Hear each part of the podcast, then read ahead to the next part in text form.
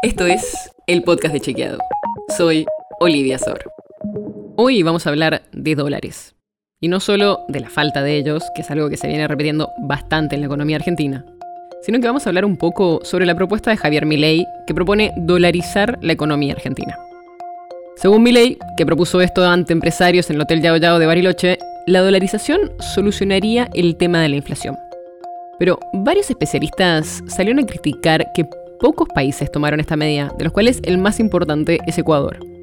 Y muchos sostienen que sería inviable en una economía con tan pocos dólares como la Argentina. Pero, ¿qué significa dolarizar? Te lo contamos en este episodio. Para empezar, vamos un poco a la teoría. Una moneda tiene tres funciones. Primero, ser un medio de cambio, o sea, que sirva para comprar cosas. Segundo, ser una unidad de cuentas, o sea, que sirva como referencia del valor que tienen las cosas. Y tercero, ser una reserva de valor, o sea, que sirva para ahorrar. El problema es que la moneda argentina, el peso, no cumple estas tres funciones. Hoy el peso, por la alta inflación, no es reserva de valor y en algunos sectores, en particular como el inmobiliario, desde hace años se cotiza y se paga en dólares. O sea, el peso no cumple todas las funciones que tiene una moneda y muchas veces se usa otra moneda, generalmente el dólar. Por eso muchos economistas y políticos hablan de que la Argentina tiene una economía bimonetaria. Pero la dolarización generaría eliminar directamente el peso argentino y pasar a usar como moneda en el país solo dólares estadounidenses, que cumplirían todas las funciones de una moneda. Y esto no es lo mismo que la convertibilidad, el plan que impulsó Carlos Menem a comienzos de los 90, por el cual un peso pasó a valer un dólar. La idea detrás de la convertibilidad era que cada peso disponible se respaldaba con la misma cantidad de dólares en las reservas del Banco Central. O sea, que el peso siguió existiendo y funcionaba como moneda legal. Pero para que el gobierno pudiera emitir pesos tenía que tener dólares de respaldo. En los primeros años el programa logró bajar la suba de precios que había llegado a la hiperinflación al final del gobierno de Raúl Alfonsín.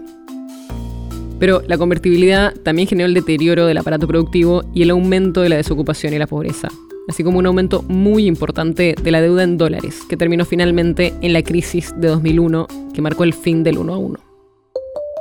Ahora, para dolarizar y directamente eliminar el peso, una de las cosas que habría que hacer es canjear todos los pesos disponibles por dólares. Y eso no serían solo los billetes que circulan, sino también los depósitos y otros elementos financieros. Y ahí es cuando se empieza a complicar, porque justamente la Argentina tiene pocos dólares.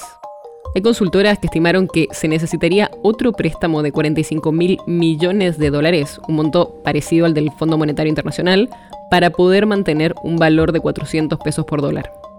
Sin ese préstamo, tomando solo los dólares que se estima tiene el Banco Central, el dólar tendría que subir a 7 mil o a 10 mil pesos para que alcances a cubrir todos los pesos.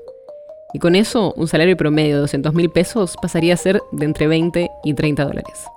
Milei dijo que esta mega devaluación no sería necesaria para dolarizar, sino que se podrían vender los activos que el Banco Central tiene en su poder, como bonos del Estado, para privatizar esa deuda y conseguir los dólares necesarios pero los especialistas dicen que se necesitaría un nivel de confianza muy alto para que el mercado recompre tanta deuda y a un precio tan bueno como el que se necesitaría para obtener todos los dólares que harían falta.